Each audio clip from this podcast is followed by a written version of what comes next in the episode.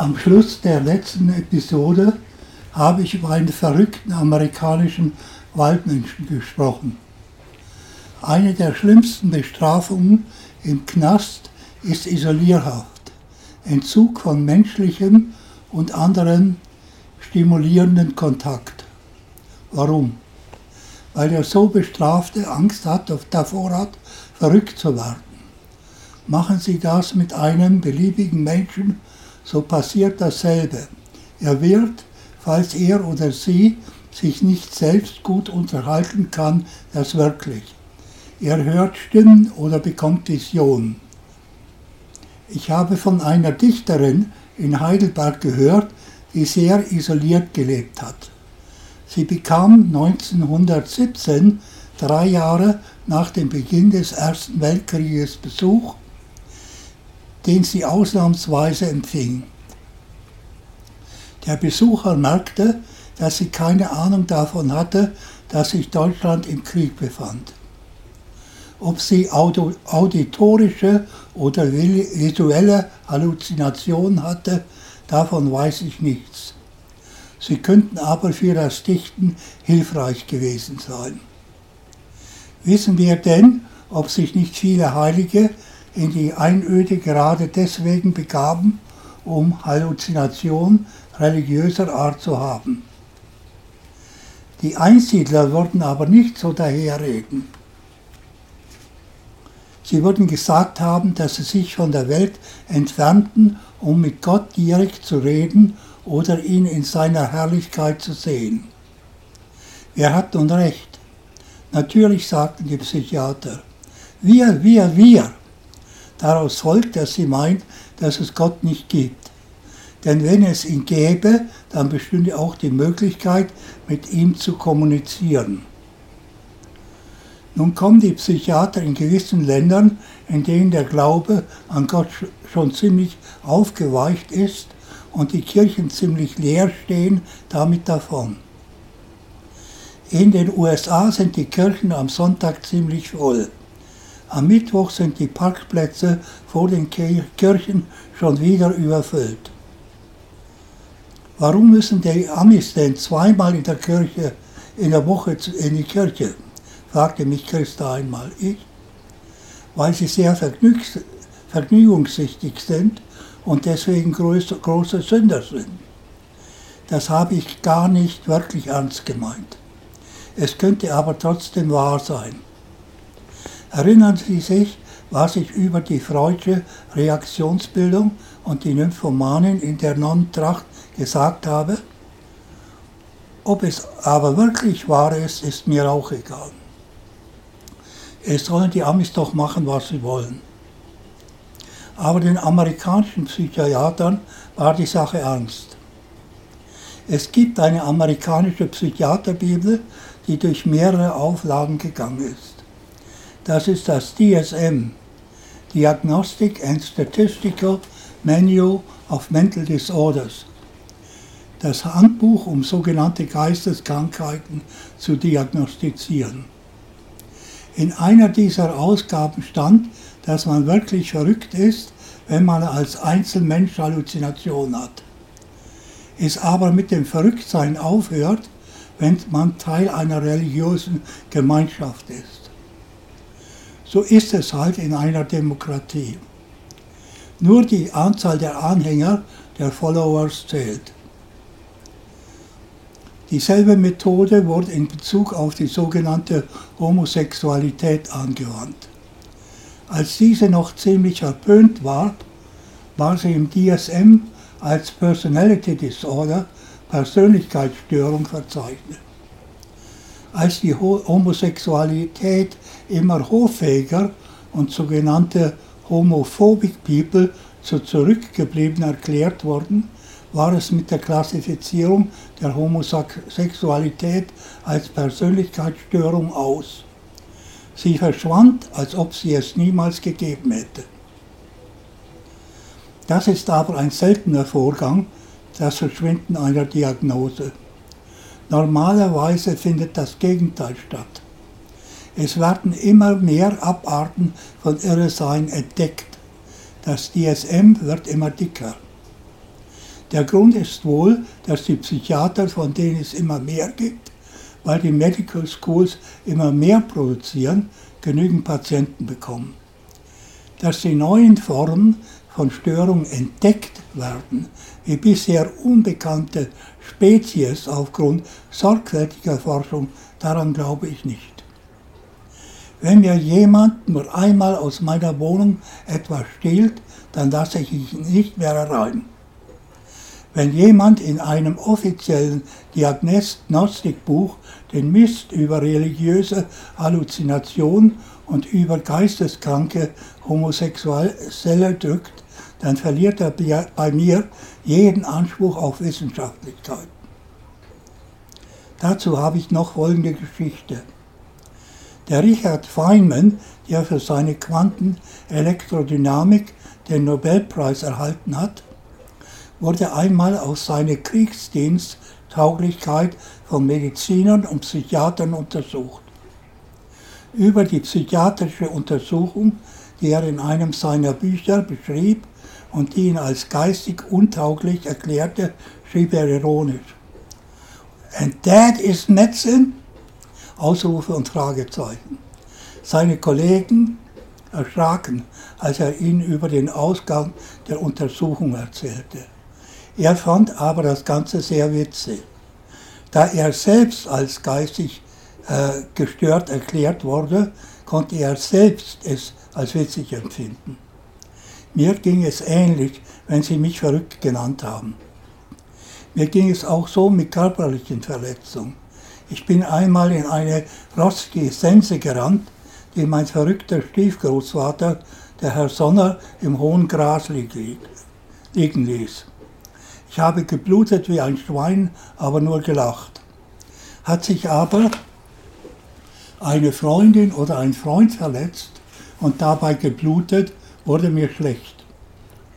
Mir wird auch schlecht, wenn aus Gewinn oder Machtstreben Probleme aufgebauscht werden, egal ob sie auf den ersten Blick schlimm erscheinen oder nicht.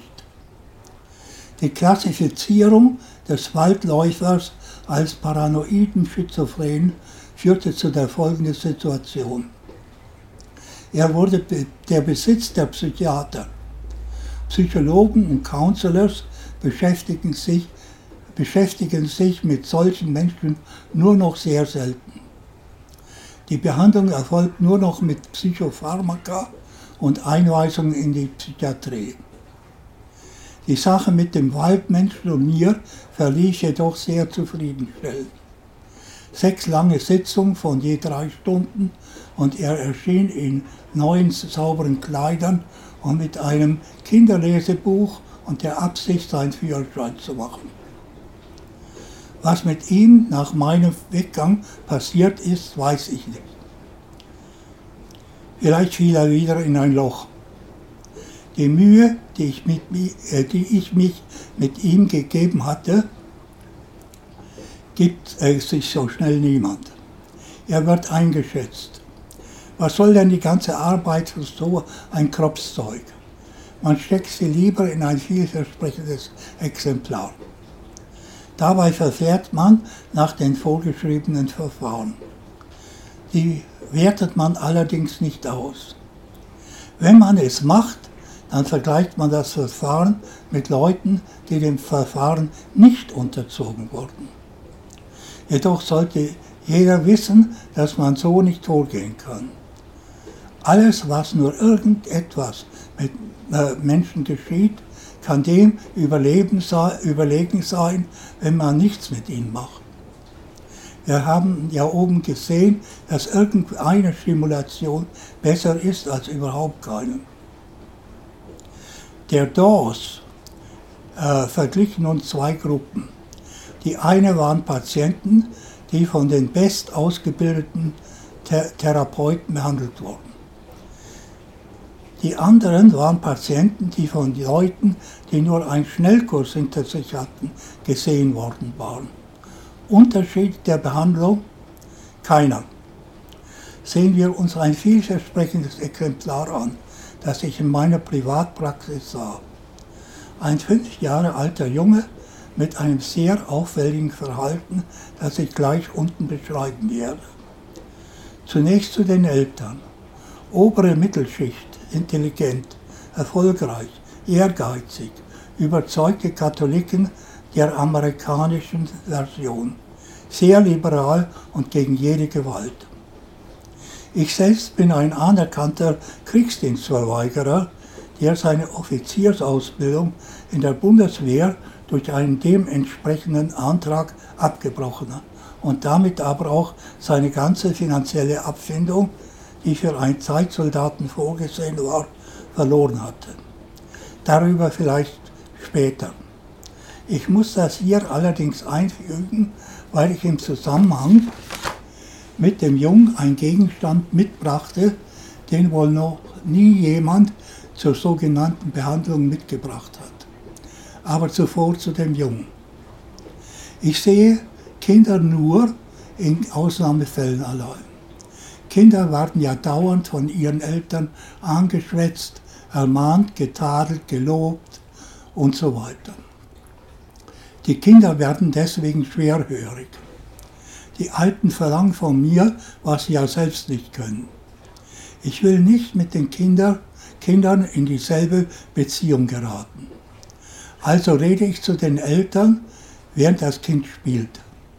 Es spitzt aber schnell die Ohren, wenn die Eltern und ich über es reden. Das, die sind manchmal verblüfft über die Offenheit unserer Reden in der Gegenwart des Kindes. Kinder werden in unserer Gesellschaft ja behandelt, als ob sie eine andere Spezies seien.